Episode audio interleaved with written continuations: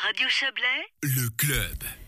L'assurance dentaire valaisanne est toujours en rade. Depuis un peu plus d'un an, le dossier dort dans les tiroirs du département de la santé. Son chef, Mathias Reynard, promet de remettre l'ouvrage sur le métier prochainement.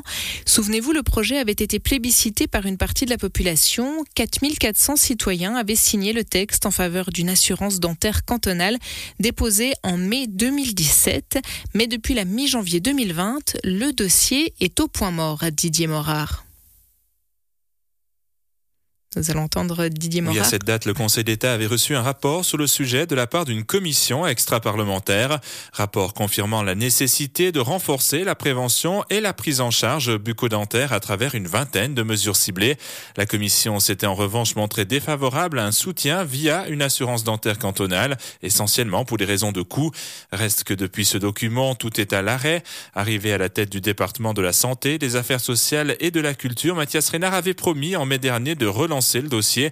Or, force est de constater qu'aucune décision n'a encore été prise au sein du Conseil d'État et le calendrier n'est pas encore arrêté, nous confirme Mathias Reynard. C'est difficile de donner une date très précise aujourd'hui puisque ça dépendra aussi de ce qui est décidé par le Conseil d'État.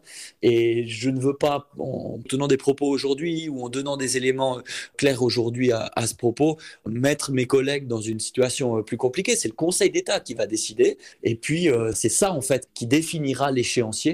Euh, en fonction de cette décision, on pourra aller plus ou moins vite s'il y a un consensus au sein du Conseil d'État ou si c'est un dossier un petit peu plus compliqué. On verra ça. Il faut que le Conseil d'État puisse discuter sereinement sans avoir la pression euh, euh, d'un délai qui aurait été donné aux médias. Donc, comme pour tous les dossiers, on prend les choses dans l'ordre, un travail par l'administration qui remonte au Conseil d'État, une discussion, et puis en fonction de la décision, une ouverture ou non de consultation, et puis un envoi du dossier au Conseil. Et Mathias Reynard indiquait que le Covid-19 a un peu chamboulé l'avancée de ce dossier.